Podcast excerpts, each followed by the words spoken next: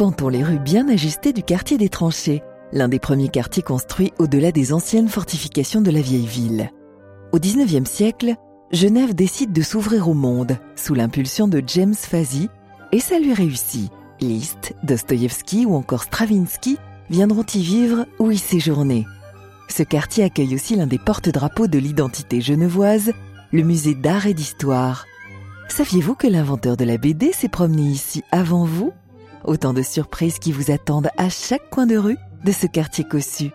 Les amateurs d'art en prendront plein les yeux. Bonne balade sur les sentiers culturels de Genève.